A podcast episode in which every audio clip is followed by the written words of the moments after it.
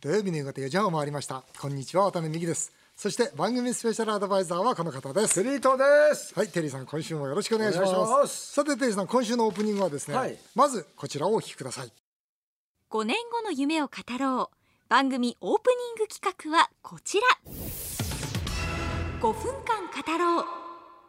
来週の日曜日は父の日です。ということで今回のテーマはこちら私の父親はこんな人でした。上場企業の創業者と天才演出家。その DNA にあたるお二人のお父様の話ぜひ聞かせてください。なるほど。えーということで5分間語ろう、はいはい。あの先月はね、うん。あの母の日にはお蔵の話しましたね。お母さんの話をしまして、うん。今回は父の日ですからね、父親の話をしたいというふうに思うんですが、もともとはね戦争から帰ってきてプラプラしてたんですよ。そうそう戦争から帰って。はいでね適当な親父だったんですよ。あんまり仕事好きじゃなくて車好きだしね。あ本当に？あと女好きでもありましたね。へーやっぱモテたいタイプなんだそう近所にうん喫茶まこっていうのがあるんですよ。まこさんっていう人が、まあ今でもあの存命なんですけども、うんうんその方はもうだから今はもう80過ぎですよね。ものすごい美人なんですよ。今も。でその人のとこへちょくちょくちょくちょくしてたんだよ仕事好きだったんだ。そうだ 仕事の途中で。好きだったんだ。でしおお父さん。母さんは卵を手伝ってんのにうん。おふくろあ親父はちょっと出かけてくるっつって喫茶まこ行っちゃってんですよ。でも帰ってくるとおふくろが怒ってたりしてね そりゃ怒りますよ。何ブラブラしてんのよって。それでもね僕らに優しくてうん。面倒見が良かったんですよ。でねうちはそんなに金がある方じゃなかった。あそう。そうなんですよ。で金がなかったんですけどもあの金を貸してたんですよ。なんか近所の人も金がないじゃない昔だから。うしょうがねえな5万とか10万うん貸して。でそれをおふくろ知ってるわけで横で。うんで帰った後あんた何やってんの?」ってうち金がないじゃないですか。なんでうちが金がないねうちなのに何貸すんだって怒ってたら。うん。うん「うるせえ!」っつっておというタイプだったんですよ。ね、でも俺なんかも実は兄弟みんなで金ないのに何貸してんだよと思ってたんですけどもでももう親父が死んだ時にですねん。その金を貸してた人たちがうん。うちへ来てん。死んだ日からん。通夜の夜も帰んないんですよ。なるほどね。だからそれ見てあそうか親父はこういうやつだったんだなと。なるほどね。うん、まあねその金も金儲けもうまくないし金遣いも荒いし女も好きだったけど、でもなんか最終的な人間としていいものは持ってたんだなっていう感じがしましたね。まあそんな親父でした。そうですか。はい、ゆきさんの渡辺さんは？うん僕はね、あの本当に経営者になろうと思ったのは父親の影響で、はい。で父親が会社10歳の時に僕が10歳の時に会社で生産したんですよ。で生産したっていうのはどういう会社テレビのね、コマーシャルの制作会社。すごい。結構あの植木仁さんの「なんでやるアイデアやる」とかね。有名大有名なコマーシャル。大ヒットですよ。そうそう、はい。あのコマーシャル作ったのうちの親父なんですよで結構ね手広くやってたんですよ、はい。でそれが10歳の時に会社を生産して、で生産ですから当時のお金で何億円ってお金を個人で借りて、それで生産したんですよ、だからそこからの親父の20年30年っていうのは借金を返し続ける人生だったんですよ。個人破産すればもう終わってたのに、それは違うということでずっと借金を返し続けていて、僕はあの経営者の誠実さってこういうもんなんだろうな、なるほうん、経営の責任っていうのはこういうことなんだろうなっていうのは親父の背中からずっと学びましたね。すごいことがあってね、はい。親父がちょうど亡くなった日があるんですよ。でその日は翌日も僕講演会が入ってて朝までちょうどってことは。夜中亡くなって。渡辺さんはい。のもうちゃんとした体制してるのを見てるんですよね。そう一部上場まで見ててくれて。ね。でずっと監査役やっててくれて、それで一部上場した後にまあ父親が、えー亡くなったんですね。亡くなった時夜中だったんですね。で僕は夜中までずっと付き添ってて当然、えーな亡くなる時も一緒にいて。で朝もう行かなきゃいけないと、まあ公演があったんで。その時にそのでかい病院の駐車場なんですよ。でそれが、えー一泊してたんで確かね7830円とかすごい金額だったんですね、駐車場代が、それがですね僕財布持ってこなくて父親が帰宅だって慌ててきたもんだから小銭しかないんですよで車の中にこう小銭貯めとくじゃないですか。で小銭で7,000なんてあるわけないし。でもそこに500円玉がいくつか見えたんでこうやってじゃあいいいやもうダメ元でね入れてみようと思って僕バカバカバカバカ入れてったんですよ。500円玉を何枚も何枚もあと100円玉10円玉50円玉全部入れてったんですよ。その全てのお金の最後の10円の1枚入れた瞬間に開いたんですよ。で僕ねこんなことってあるのかな？泣いちゃうね。うん、だから父親がね、本当にで僕は本当に父親がそれでこれからのお前の人生ついているよということの僕メッセージだと思って、こんなことがあるのかなってね今でもそのことはねよく思い出します。だから渡辺さんはね親なお墓参りとかねあそうそう。よく行きますそうお墓参りであのお坊さんがびっくりするぐらいまた来たんですかって言われる好きなんですよ。ねはい。えーさて CM の後は先日私ワタミに復帰する意向を明らかにさせてもらいました。たくさんの反響をいただいております。温かい声も厳しい声もすべて答えます。スペシャルをお送りします。今年の2月に政治家としては0点でした。と印象的な記者会見をし政界引退を表明した渡辺美樹さんその去就が注目されていましたが株主総会を前に日経新聞のインタビューに応じ会社と株主から必要とされているのならその期待に応えたいと初めてワタミ復帰の意向を明らかにしました。そこで今回はこんな企画をお届けします。テリー動画直撃渡辺美樹温かい声も厳しい声もすべて答えますスペシャル。渡辺美樹さんが経営復帰の意向を明らかにした後ワタミの株価も上昇するなど期待の声が大半を占める一方で一部インターネットにはちょっと厳しい声もあったりします。今日はそんな声に渡辺さんが全部答えてくれます。さらに最後にはテリーとプロデュース夢の参加状も披露してくださいます。それでは渡辺さんテリーさんよろしくお願いします。ということで先日ワタミに経営復帰する意向を発表させていただいたんですが、まあそのことでテリーさんにいろいろとアドバイスいただこうかなというふうに思っております。いやいやいやどうですかこのねこの改めて、ん。外にですね、はい。もう要は政治家を辞めたら、はい。もう一度経営復帰すると。はい。これどんな気持ちですか、うん。まあ、あの7月の28日までは、うんまあですね。国会議員ですから、はい。当然、えーその任期は全うしますけど、7月の29日に、まあ、役員要請はお受けしようかなというふうには思っています。まあ、あのただそれまで時間もあるし、それからあと、まあ、8月9月もあの実際その僕しばらく現場から離れてるんで、えー九州北海道関西中京海外も含めて、農場とか工場とかお店とか営業所とか回って社員に聞いてみようかなと。社員の声に耳傾けようかなと思ってます。そういう時に、ん希望を言うのか愚痴を言うのか、ん。それはどどうなんですか？そうですね。あのね、これからもっとこうしたいんだと。なるほど、うん、例えばもう海外で僕こうやって活躍したいとか、あワタミのこの業態をもっと広げていきたいとか、教えてくださいとか、うん、いうことで非常に前向きな、あの意見が多いですね。ただ今僕はあのこの6年間ワタミの僕はこの6年間本当に僕が政治家の間失ったもの多いと思ってるんですね。何をおったのだってワタミの介護も売却しましたもん。う。ん本当にいい介護の会社だったんですけど、経営危機になって売却したじゃないですか、たくさん失ったと思うんですね、でも僕6年間僕が離れててたくさん得たものがああると思うんです。で得たものこれそれはですね社員が本当自立して自分で物事を考えるようになったんです、やっぱそれまで僕は強かったですからやっぱトップダウンでこうしようああしようでみんなにすれば考える暇もなく走っていたっていう状態だと思うんですね、それがやっぱりちょっとここでトーンダウンっていうかちょっとゆっくりスローペースになったもんですから、みんな社員が自分たちで物事を考え始めてますね、だからこれから僕はそのみんながこう活躍できるフィールドをどう作っていくのか。で今までみたいに、それはい。まあもちろんね、はい。リーダーとして引っ張っていくっていうよりも、それはもうそれはないですねもうね。ねだから、うん。それこそねあのみんなで意見を聞きながら良さを引き出してやるそうそうそうそう。土俵作りかな彼らの成長するための彼らが幸せに戦うための土俵作りはしてあげたいな、まあ、そんなことを思ってるんですがあの温かいメールもいただいておりましてね、はい。えー墨田区の長田さん中小企業経営いつも応援してます。ありがとうございます。日本経済の先行きが不安な中渡辺さんのような強気の人がどんな経営をするか期待しています。日本が財政破綻しても渡辺さんとワタミは生き残る経営をされそうで注目しています。その その辺どうですか？あ破綻しても生き残れますか？生き残らせると思って自信はあります。やっぱりあのただ自分だけは生き残ればいいってわけじゃないでしょ、まあそそうだようん、でやっぱりこの日本の経済僕はあと45年持つかなっていうふうに思ってるんですよ、で僕ね本当にモデルは作りたいですよね、で皆さんにこうすればね、その45年先の財政破綻でもなんとかなりますよっていうモデルはちゃんと作っていきたいなというふうにはあ思っております。あの厳しいメールも来てるんですよ。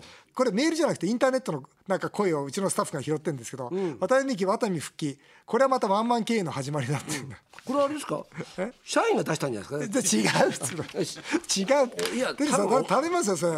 例えばほら昔僕が自分でやってた時は商品全部自分で決めてましたから、それこそこれはいくらでやんなさいとか、それから例えば物件も決めてましたから、ここでは店出しちゃいけませんとか、そんなことは絶対やらないと。あそう。そう絶対やんな。いもうそういうことはみんなに任せるよと、ワタミの例えば北海道の農場にはそのねトマト100%のジュースとか、本当にねこんな素晴らしいのがあるのにって売ってないのいっぱいあるんです。だからそれを売るとこまでつなげていきたいんです、あそうだようん。ね、それ僕の仕事だと思ってるんですよ。あいやもう営業ですね。そう本当の営業、だから僕は日本のものを世界に売っていきたいんですよ、これもこの道も全然作ってないんです今まで、だからそういうものすごくいいものがあるんだからそれをちゃんとつなげて世世の中の方にしっかりと伝えながら売らしていただくと。いうのが今僕が彼らにできる一番のなんかこう仕事かなと。のことを思ってるんですけどね。で今度ね、あれ狙ってるんですよ実は、ホワイト企業大賞。あそういう逆な。あるんですよ。これこれいいとこそうこれちゃんとしてるのは、あの要は社員の有給の消化率とか、だから例えばその社員が辞めないとか、ん。そういうの全部点数制になってるんですよ。ですよね。ですから感情ってあまりなくてで一番大きいのが社員のアンケートで「あのあなたはあなたは自分の会社入って幸せですか?」って質問をするんですよ、無記名でね、でそれに対するパーセンテージとかそういうのが全部得点になるんですよ。で僕ねホワイト企業大賞って取ってみたいなってそんなことを思ってるんですけどね。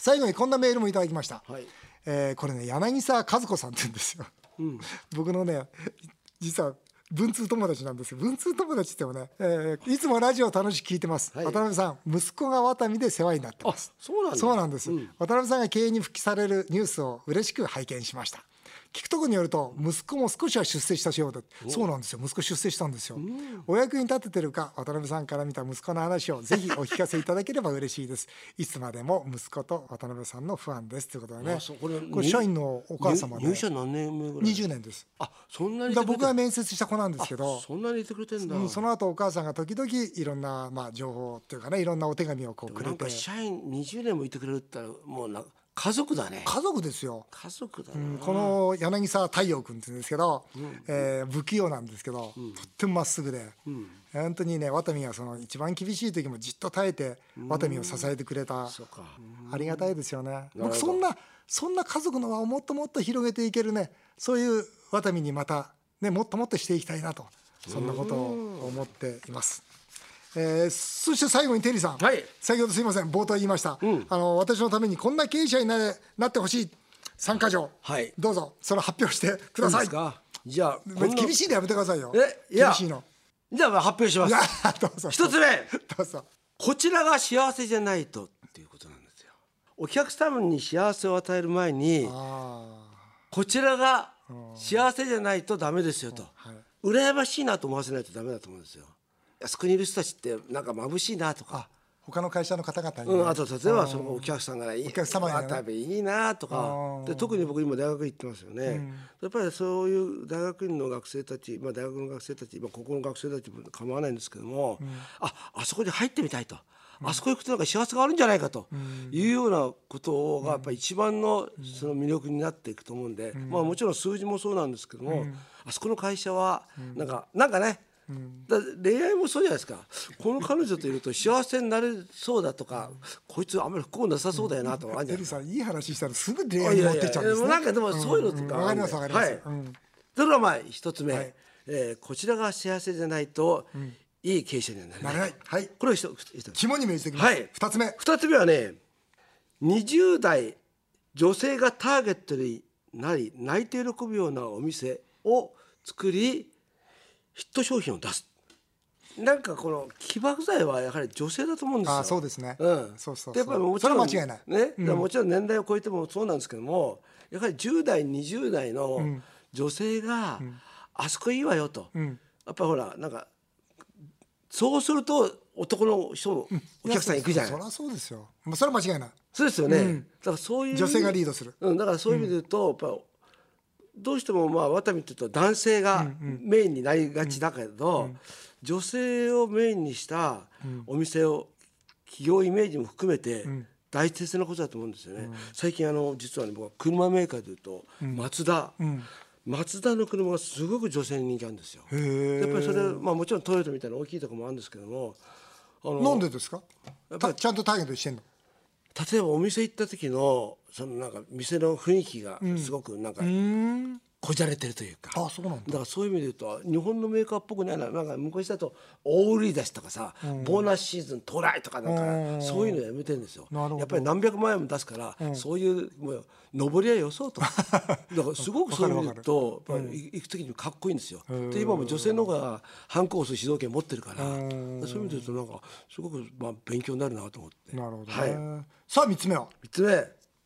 一人のお客様を大切に渡辺さんいや本当一人はが全てですよ。渡辺さん僕はね、あのまあ復帰するでしょ、まあ、渡辺さんほどの、まあ、天才経営者なんだけども、いやでも、やっぱい夢大きいじゃないですか。大きいですね。夢大きいっていいことなんだけども、もう一つすごく手手前のところを忘れがちですよね。うん。いや本当そうですよね。ね、うん。本当にそう。あのなんかね僕はねこれなぜそう思うかっていうと歌手、ビッグネームの歌手の人って、大きな歌を歌いたがるんですよ。うん世界がどうだとか、んあの俺がみんなを助けるとか、でも歌って一人で泣きながら歌いたい時もあるじゃないですか。だから一人の人の心に勇気を与えることが大切なんですよ歌は。それと一緒でこうお店も、あそこの店行くとほっとすんだよなというなんかこの。そうですね。ええ、そういうだからもちろんね、まあ、僕は分かりませんけど、その数字に出てくるもんじゃない、とそうすると一人の人が行った時ここいいな。って、ここすごく立派でいいんだけどああ俺もうこう居場所ねえなと思っちゃうことってあるじゃないですか、立派すぎて、そうするとなんか店って衰退していくような気がするんで、そこのなんか。ああありがとうございます。いやテリーさん本当あったかいねええね、言葉ありがとうございます。やなんかねほらこう長くずっとね渡辺さんとやらせてもらってるかありがらとうございます。でそれこそね渡辺さんはそれこそあの政治家としてね、できることがあんまりなかったと、あの時は0点だって言いました、でもうゼロからスタートして、だからそこから行く、でも渡辺さんはやっぱり名前もあるし、社員もいっぱいいるから、正直言っていいとこ見したろうみたいなさ、そういう力みだって絶対あるし「おら見ろ俺はこんなかっこいいんだぞ」って、って思うんだけども、そればっかやってると、うまくいかない時もあるじゃないですか。だからねその時にホームラン打つのもいいけど、フォアボールを球を見るそういうなんかバッターボックスも大切なのかなと思って。ありがとうございます。テリーさんあの本当にまあ唐揚げの天才もそうですけど、ええあの経営では少し指導させていただきますけど、ええ人間としてはええこれからもぜひ 指や導をもうぜひお願いします。いいやもうこちらこそいやもうじんときちゃった。や えーということでテリーさん、はいえリスナーの皆さんありがとうございました。また改めて秋頃に私の夢をきちんと発表させていただきたいと思っています。以上温かい声も厳しい声もすべて答えますスペシャルでした。さあ続いてはメールを紹介させていただきます。特命希望 Y さん。30代、えー相談があります、彼女が独立して美容院を開店する時100万円を貸してあげました。先日その彼女に振られました。先輩には声の途中で貸したお金は返してくれと言うなと痩せ我慢しろと言われました。彼女からは返済の話は出てきません。でも返済を迫ったら復縁は100%ない気がしています。お二人ならどうしますか？バカなこと言ってますよね。バカなこと言ってますよ本当にバカなこと言ってますよ Y さねん頼むよ本当に。だってこれさ100万円貸してあげましたってさ、この時点でダメですよね。うんもうダメ。だってこれはもう花代だから。もちろんですよ。あげないと。回転だもん、そうですよね、うん貸してあげたとか。貸してあげるって発想が分かんないマジで。そうやって思ってるから振られるんですよ、そうですよね、うん。あげたと思ってれば振られないんですよ、全然思わない彼女が幸せになればいいんですよ。そうですよ。いやそうですよね。いやそれはそだって別れた女の人はえ俺よりも幸せになってもらった方がいいじゃないですか。うそうです。返済を迫ったら復縁は100%ない気がしてます。どれだけ打算的なんだろう。頼むよって感じもうですよ。300万ぐらい送ってねよ。本当ですよ。まあ、そ、そ、そ、そ出ました、もう300万。で台東区の幹事さん59歳。和菓子屋経営。渡辺さんと同い年。はい。東京五輪のチケット、えー私も一応2枚ずつ、えー応募しました。開会式のチケットが当選したら20代の女性と見に行きたいです。お二人は2枚だけチケットが手に入ったら誰と行きますか？そろそろ政治家を辞めるので渡辺さんぜひ本音でどうよです。ね。テリーさんさ開会式のチケット2枚手に入りました。どうしますか？僕申し込みましたよ申し込んだ。3時前の席。あらまあ決まってるじゃないですか。当たったら誰と行きますか？黙ってる。でもね俺ね絶対バレちゃうと思うんですよ。いや俺それね考えたんですよ。で例えばこうなんだか分かりませんよ、奥さんと言ったら奥さんで言ったらまた他の女の子に怒られるし、うん。他の女の子と言ったら、多分それって、俺が女の子と言ったら、うん。絶対俺しんテレビで撮られると思うんですよ。ね。テレビと当たったっつって。うん。そしたらそれをむしろ奥さん見たらこれまた立場ないでしょ、困りますね。多分僕ねどうします？チケット食べますね。チケットも俺。それ60万円分だから。苦し紛れで60もう食べちゃう本当だ今度当たりたくなかったって。誰で行くんですか？僕は誰と行くかですか？僕考えたんですよこのメール見て、うん。誰です僕僕はね家内連れて行こうと思って。待って。いや本当。いやねあそまあいやそのぐらいのことししなきゃいけないなっていうそりゃそうだよね。罪滅ぼしですよ。怒られちゃうよね。怒られちゃう僕はね本当にこれ持った時誰と行こうかな？あこれは家内連れて行こうと。きっと喜ぶと恩返しでもあれでしょ？夏から暴れるんでしょ？ちょっとね暴れん坊将軍になるでしょ？夜の。えーあっという間にお時間になってしまいました。以上メール紹介でした。テリートさん。また次回もよろしくお願いいたします、日本放送渡辺美希5年後の夢を語ろう。さてこの番組では渡辺美希さんそして番組スペシャルアドバイザーのテリー伊藤さんへのメールをお待ちしています政治経済に対するご意見ご質問から人生相談経営相談時には恋愛相談まで。さらに番組ではテリーと大社長への道と題して社長もしくは社長を目指す方からのメールを大募集しています。電話相談希望という方は携帯電話の番号もぜひ添えてください。メールアドレスはアルファベットで夢数字で5夢5アットマーク 1242.com までどんどんお送りください。お送りしてきました日本放送渡辺美希5年5年目岡太郎、えー皆さんの感想もメールでお待ちしております。来週はプロ野球中継のためお休みです。それではまた再来週のこのお時間にお会いしましょう。お相手は渡辺美希でした。